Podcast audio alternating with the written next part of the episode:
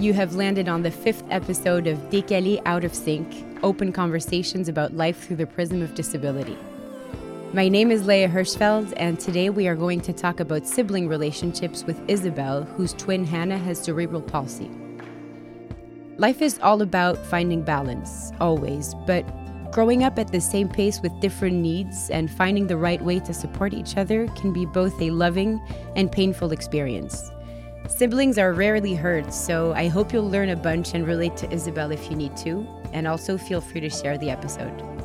I'm very happy to be opening the conversation about siblings' relationships in this series because I have an older brother, Anton, who has a cognitive disability, and it has shaped my life. This is the first of a number of sibling perspectives on the show, so stay tuned and enjoy the ride.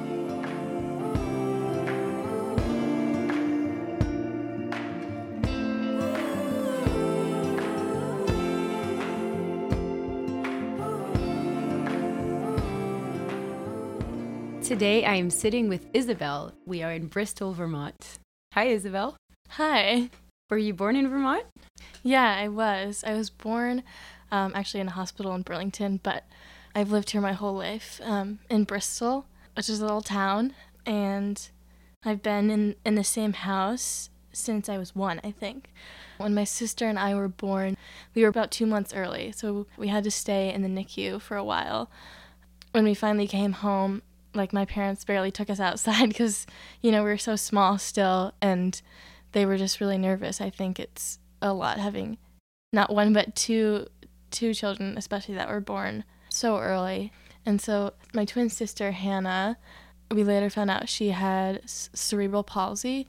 Um, so when we were born, she had a bleed in her brain that caused that and her muscles in her legs to not respond, you know, to all the, the signals in her brain. But I, I don't have cerebral palsy. So that, that was like kind of an interesting thing to figure out, like through our childhood and for our parents to kind of grapple with. Um, so yeah. Do you remember questions that you had as a child? I think like when I was young, I I didn't really know any different.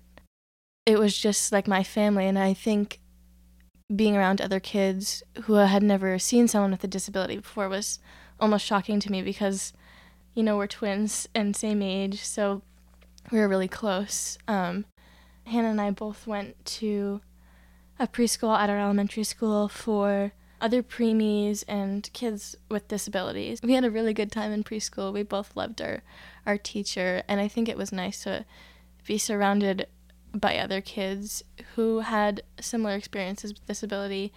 Um, and you know, we were in class with with other students with intellectual disabilities or physical disabilities, so that just was the way it was. And so there was no really no really question if a student needed a specific type of help or we did something differently just because that was the way that it was and we we all had that similar experience and then moving into kindergarten was a big change and i think probably especially for hannah too because you know not all of the kids had an experience with someone with a disability so i think there were a lot of questions and you know little kids just kind of they just say whatever comes to their minds. Like, why do you have that? Or what's wrong with you? Or why don't your legs work? And Hannah maybe didn't always have the words to say it, but I think she always kind of tried to explain what was going on.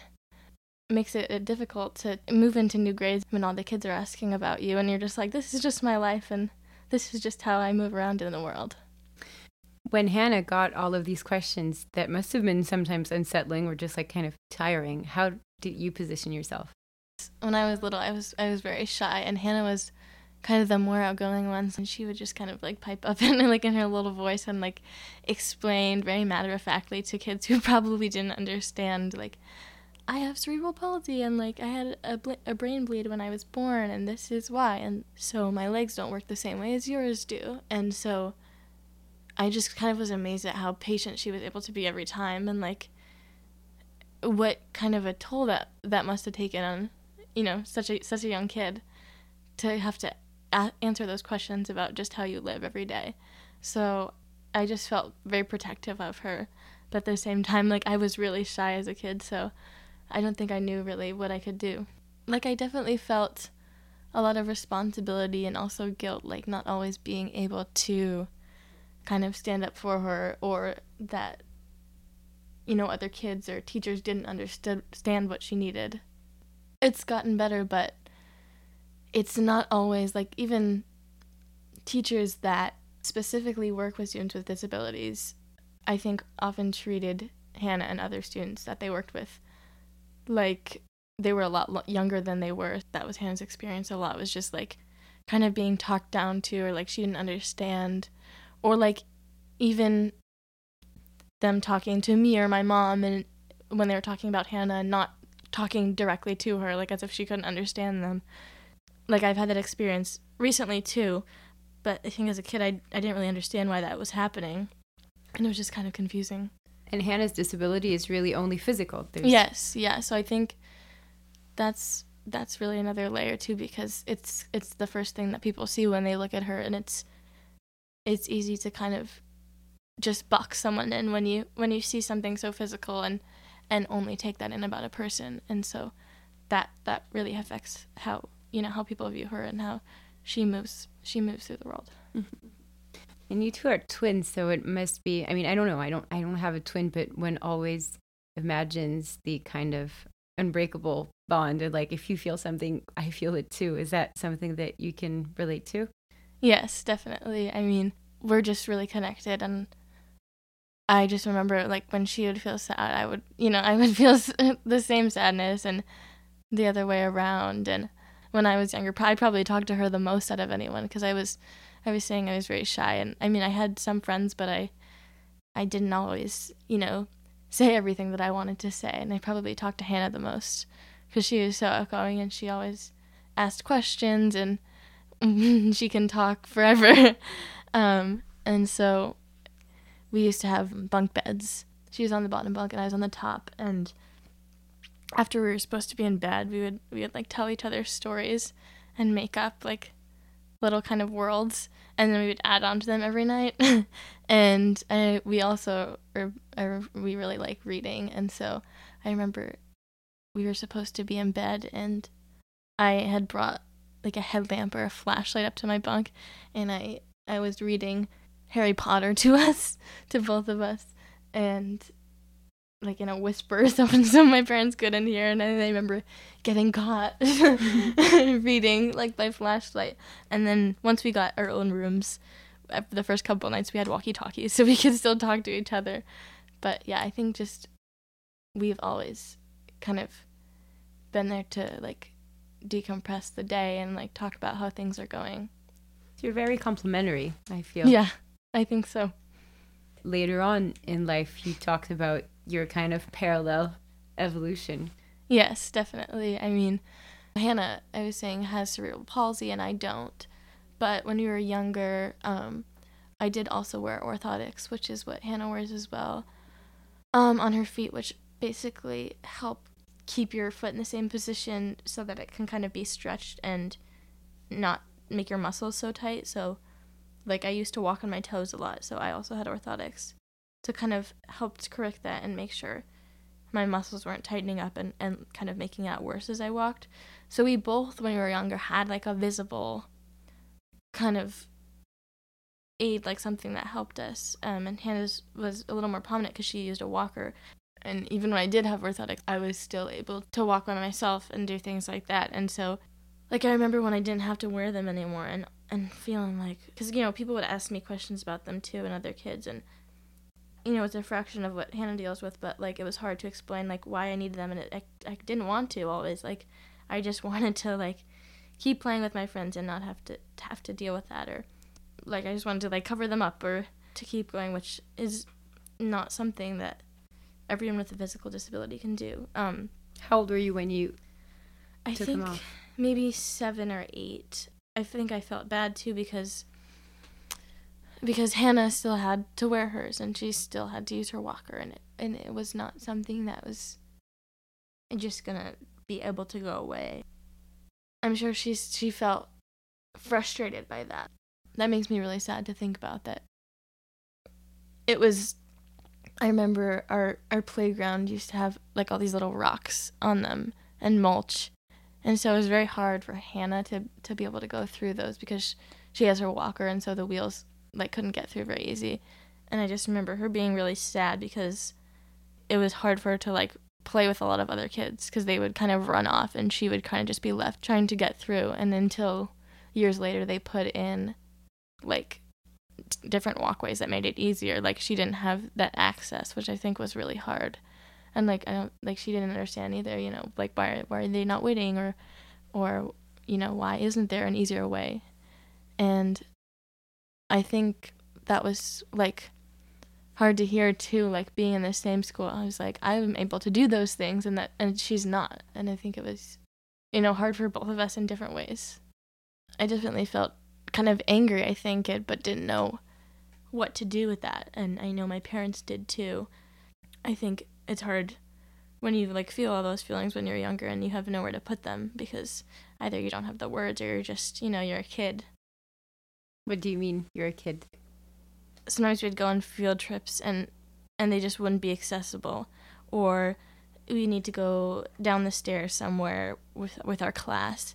And I knew how to help Hannah like down the stairs but I you know I was like also 8 so I couldn't help her down myself. And then just trying to explain to other teachers like this is how we do it at home and this is how you can help. But it was also really frustrating to Hannah and like later frustrating to me that they they didn't kind of ask or know in the first place and that I was just quiet and I think I always like thought back and I was like, "Oh, I wish I said this or I wish I did this." But I kind of didn't know how to to help in that way. We're very aware of each other um, and how we were feeling. And so we didn't have those blinders on and so we could just see everything that was going on and kind of being surprised and frustrated when when no one else seemed to to notice that or to think think ahead about that. Those felt like things that weren't that difficult to figure yeah. out, right? Yeah. Did you ever get mad? Yeah. I mean, I remember um what was it? Middle school, I think, which is a rough time for anyone to be like just entering your teenage years and and going through like all your emotions and drama and growing up and and friends and going to a new school. Um, so like there was this girl that Hannah was friends with, and Hannah was friends with her because because Hannah's a very like empathetic person, a nice person, and this girl didn't seem to have a lot of friends, and so Hannah was like talking to her and kind of becoming friends with her, but over like over the the months like this girl just started making like these comments about her disability and like if they were in PE throwing the ball to her and like saying you have to catch this one. I'll help you like get better at it and trying to get her to like get better even though it was wasn't something that she could do or like she said something like that people were only friends with Hannah because they felt bad for her about her disability. Obviously Hannah felt awful about it and I just felt so like sad but also like really angry and I remember going up to this girl and being like cuz she was trying to talk to Hannah and I was like she doesn't want to talk to you like don't talk to her. And I think I was at a point in my life where like I could understand everything that was happening and like actually think about it. To have that the focal point of that be that be Hannah's disability was really awful and also that I feel like I have a you know, a hard time standing up for myself, but the only thought I had was just I don't want her Hannah to feel this anymore. Like well, that girl was probably someone who needed Yeah. to crush people to feel. Yeah, which which like we talked about too, and it was just like so interesting because like you know who we are and who our family is. Like we've always talked about, you know, like if people are are not being nice, like it's it's most often not coming from a good place, and that you can know that what they do is not okay, and at the same time, you know, have empathy for their situation, or or at least like recognize this is probably not coming from a good place. I'm always so impressed by Hannah's ability to, ability to to do that. Like even with this girl through the whole time, like just saying like, well, she's I know that she's not she's very insecure and like she's not confident herself and like even while experiencing so much like like bullying and and people not being nice like to, to be able to have that is just like really powerful and i think really strong thing even if it, it feels like it's not if it feels like oh well you should not let people talk to you like that or you should stand up for yourself i think it's it's really powerful to be able to you know see someone else's situation and relate to someone even if they're not nice to you and i think i think more recently just when people had kids that came over and asked. I think the parents maybe felt embarrassed, like it was something that shouldn't be talked about. Like, oh, I'm so sorry, like that my kid asked that, and we were kind of just like, oh, like you know, kids are curious and they're gonna ask what they're gonna ask. It was kind of a taboo topic, like it's not something that we really talk about or that they clearly hadn't talked to their kids about. Um, and why and, do you, you think know, people think it's taboo? I think there's a lot of stigma, especially around, you know, any kind of disability, but when people see, you know, differences that, that they don't know how to explain or they just don't feel comfortable. And so I think a lot of people, when you don't have direct experience, you might just not feel comfortable at all, like interacting with people or explaining to your kids, like, why. So in the end, probably that they are most uncomfortable with their own ignorance. yes. It's less that the, that the kids are uncomfortable, even though it's like, can still be frustrating. What's a good way to ask questions? I don't know. I mean, a, like a genuine, curious way. People want to respond more, and people are more willing to explain. But you know, Hannah's had people like, "Oh, I'll pray for you. I'll pray for your disability," and she's like, "What?" Like, these are like adults that are that are telling her that there's something wrong with her that that that should be fixed, or like if you would go in a restaurant and always the tables are so tight together and so you have to move things to get through. I just remember whole family like even the parents just staring at hannah when we walked by and i just remember staring right back at them like she can't even go eat dinner without just being like constantly scrutinized by other people just because of her physical appearance and, and how she moves. Disabled people definitely don't have enough representation in in anything really like any kind of media or books or movies or and and even where we lived not a lot of other kids with disabilities or other people with cerebral palsy. And so then that meant that no one else had that kind of awareness about disability except if you were directly you know related to it if it, if it directly affected your life in some way. And so i think a lot of it has to do with just people don't know or once if they do see people just feel so uncomfortable with it that they that they don't want to talk about it or just want to pretend like it it doesn't exist. So i think it's better for people to be genuinely curious and want to know people that are not like them. Or even like you know most people have good intentions and don't understand why why it's it's not something that that someone would want to fix or why that saying that is harmful or saying I'll, I'll pray for for for your disability to go away or or like I hope you get better is is is harmful. Yeah, like that's what Hannah was saying is you know she, she's saying you know it's it's so hard like to to always have to fight for access and I wouldn't ever not want to be disabled because this is my experience in my life and it and it, and it makes me part of who I am and the hardships and struggle that come with it are not because she's disabled it's because the world is not made for her. If there's a world that's not made for you then the expectation is that you're supposed to change yourself to make it work for you which is something that someone with a disability can't really do because it's just it's who they are and it, it's their life. And so i think when people see that they don't understand like why would you not want to get better or why would you never wish to not have a disability? This is a struggle and we should we should hide it. We should hope that it gets better.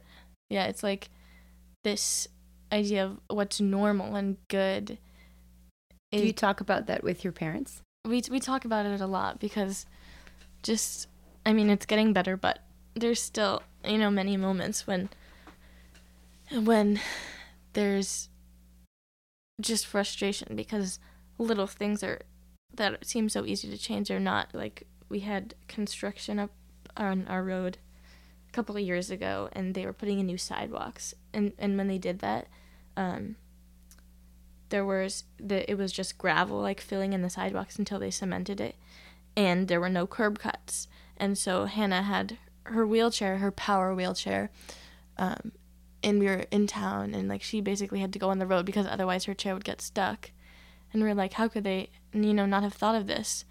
And then we we tried to cross the street before we got there. She got stuck in the gravel and it took us like probably 10 minutes to get her out because the wheels of her chair just kept spinning and spinning. And it was just like so awful because she was like angry and sad and like embarrassed that she was just like stuck there and she couldn't do anything about it. And I really really didn't know what to do and I think we were both like we didn't want to ask for help because you know Hannah doesn't want people to feel the sorry for her but at the same time you know like it's frustrating that this wasn't made so that she could get through it which it which it should have been and that you know we had to deal with that. It's it's interesting how asking for help is linked to vulnerability is mm-hmm. linked to flaw. Yeah. I have had to and i think a lot of other people like had to unlearn that that like asking for help doesn't mean that that there's something wrong with the way you're doing something or that people will perceive you in a different way and that it's a, that it's a weakness and it's and it's not. It's like it's it, it it makes you stronger to ask for help i think and and to get what you need which i think you know i've had to work on i think hannah too like advocating for herself and and and not feeling badly about doing so just to get the the basic things. Is it hard for you sometimes to exist without your sister? I think so. I think it can be. I mean you know i was saying like i was a really shy kid and i'm i'm still pretty introverted and hannah's very outgoing. And so having her there in school and and, and wherever was was a nice kind of crutch and familiarity to have to have with me I, you know, I always feel com- more comfortable when she's when she's with me. We read each other so well and, and li- like literally finish each other's sentences. Like we connect all the dots together. So I think it's like being without a part of yourself, especially as a twin, like kind of learning how to to be your own person, especially when when you're in the same school and in, in the same class with the same peer group. You know, it's kind of like I think that's something I'm trying to figure out, and and we'll, and I'm excited to figure it out too because of I'm going to college fairly soon and th- thinking about that, and that's something that'll be really different because we'll be on our own journey really, and like you know Hannah wants to go somewhere warm, and I think I'm gonna stay probably northeast and maybe in a city. We don't really know yet, and we both have eh, different needs and different things that we want, and so it's interesting to see where that will go because that's something that's kind of new. You know, when um, when we were younger, like we had a lot of we we liked a lot of the same things and did the same things together, and also had some of the same needs, and also like to realize like I do feel responsible, but at the same time she doesn't need me, like because she's her own person, and, and you know she can stand up for herself, and that she's like like that that kind of empathy and that like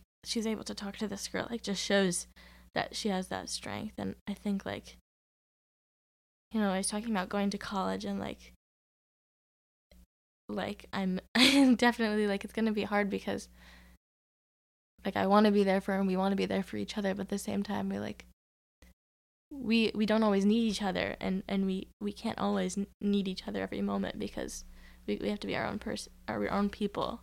How does it make you feel that she may not need you I think it's it's it's definitely hard. Like it's it feels like sad and happy at the same time because that that feeling kind of gives you like a purpose. Um, but then it's also like it it feels so good to know that someone that you care about so much is is like they're gonna be okay on their own and like they can make their way and create themselves without without someone else you're at an age where we also realize that our parents were not parents and that they they're also learning. Do you feel like they both had different roles? Yeah I, it's a funny thing to think about like think about like your parents are still still living their their their first and only life like just like everyone else and and we are and and that they're not going to be perfect because it's the first time that they're doing this too. But i was talking to my mom and she was saying you know like at first like she was so like upset because she was like this this is going to be so hard and like what is what is Hannah's life going to look like and what is our life going to look like and there's m- millions of disabled people out there living amazing lives those things can can exist at the same time and it's not like something that has to be they have to, you know, get over. So I think that like my parents had to go through that and kind of get over that and understand like this isn't the end of the world and that it's just a different way of, of going through life and a different way of experiencing things. But they've both been the most amazing advocates for all of us. Like they've always really like listened to what we needed. Like actually listened, which I think is is not something that all adults are able to do. Like I know better because I'm older and I've experienced this before, but like actually listen, which I think they just are very like empathetic and open. And I think that my mom, you know, especially when we're born, was just so nervous and upset. And I think my dad definitely was too, but he's kind of like the, I think, the calming presence during that time. And they definitely like complement each other in different ways. Like, kind of like me and my sister, like, I think me and my dad are kind of more introverted, but we'll open up like with people that we we know and trust well and we kind of sometimes hold our feelings in and don't talk about stuff. Don't always ask for help and then hannah and my mom like are similar in that they're very outgoing and like always want to talk things through. It's kind of interesting how those relationships are and that we, we complement each other and like as a family what kind of traits we've picked up. But you know i feel like when you're younger and when you're a teenager like you're kind of in your own head and like you know everything's about you which is it's hard to to understand like how other people are feeling even if you know that just because everything feels so big. But i think talking to my parents in, in recent years is really interesting to kind of hear how they look at the world and and how their life is and was and like what raising us was like. Where does your brother stand? Yeah he's definitely the baby of the family. I mean hannah and i are four years older than him. Both very like protective and motherly of him. Like we taught him to read and and he was like reading reading books way way older than other kids in his class cuz we we would just read all the time and like played like school and and and made him like be our student and like make all these these little worksheets for him and so it's kind of it's interesting to see him kind of grow up more and like and like watch him figure different things out um he he sees things too you know like i was saying like we me and hannah didn't have those like blinders that everyone else had and, and sam doesn't either like he'll stuff not being accessible or, or kids kids at school like using the r word. If you have that experience in your life you, you kind of can't not see those things anymore. And if you know how it affects the people in your life then it's hard to to like detach yourself from it. I think it's really powerful and also really frustrating to kind of feel those those emotions of like seeing all these things happen that you're like I I, I want to do something about it or like doesn't feel okay or th- this should be different but kind of feeling helpless at the same time. Have you ever spoken publicly? Not really. This is this is kind of the the first time I've really talked about it and also talked about like my experience like in relation to disability. But yeah, I mean like I've thought about it a lot, but it's I've I guess never really expressed it. There's so much different parts of it that like exist at the same time and and I think like also at the same time I felt like one that I didn't have anyone who could really relate to what I was feeling like none of my friends you know have a sibling with a disability or have that same relationship to disability so they wouldn't you know fully understand that dynamic. And it's hard to talk to family because like you know i feel like i felt guilt too because i know that the two things can coexist. Like i can it can affect me how it has and like i can feel how i feel and also like i wouldn't trade my sister for the world and this is just my life and our life and it's what makes me me and i wouldn't ever want to do anything different but having a sibling with a disability or having that relationship affects you in a different way than you kind of ever hear about. You know, I haven't really heard anyone really talk about like being a sibling or something like that, and that this is kind of one of the first kind of public media that's talking about, which I think is interesting because it's something that's out there, but I don't think that we, we talk about a lot. And I also feel that as a sibling who doesn't have a disability and who's not the parent, so who not supposed to care as much, you know, like we're not responsible for. It's sometimes hard to feel legitimate to feel what we mm-hmm. feel, you know, because we're yeah. supposed to be like the lucky ones. We're supposed to be the ones that are okay. We're supposed to be the ones that have every tool accessible yeah. to thrive, you know, like mm-hmm. and and if yeah. you don't or if you feel a certain way, you first of all you don't want to alarm your parents, like you don't mm-hmm. want to be an extra weight. And you're also like, well, I shouldn't be complaining, but at the same time, it's like you're not complaining, you're just feeling and you're observing. Mm-hmm. And yeah, when our loved ones ache or when our loved ones feel intense stuff, we feel them too. Yeah. People don't think about that. Those things that our siblings go through. Like we're feeling that too and, and, and seeing all those interactions and sometimes not being able to do anything about it and or being able to do things that our siblings can't and feeling like frustrated they can't and also guilty that, you know, we're able to. Um, also not wanting to be like you were saying that extra weight, like if like you shouldn't you shouldn't be having any issues because um my sibling is struggling with with a lot more and you don't want to undermine that and like take away from that mm-hmm. but at the same time like those those two things can exist and you can also you know feel whatever you're feeling or go through mm-hmm. and it yeah because i feel like we're pushed to compare mm-hmm. our aches and pains and pains and stuff and it's not about comparing and like it's it's uncomparable anyways because we're all so different yet yeah we we do it all the time and it's it's there's no like measurement to say this is worse than this and how you feel is just is just it and it, it should be you know there shouldn't be a competition because that that's not good for anyone mm.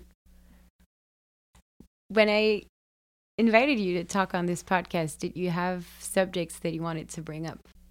I was just like reflecting on on my experience because I feel like I haven't really talked about this aspect really openly or even kind of thought about it myself because I was saying like it's just such a it's such a specific thing that not a lot not as many people experience or, or talk about. And I think one of the things I was thinking about is one being an older child and then also being the sibling of someone with a disability and just feeling like very responsible and not wanting to to feel like you're struggling because you have to be you know the the okay one and you know to to, to be there for your sibling.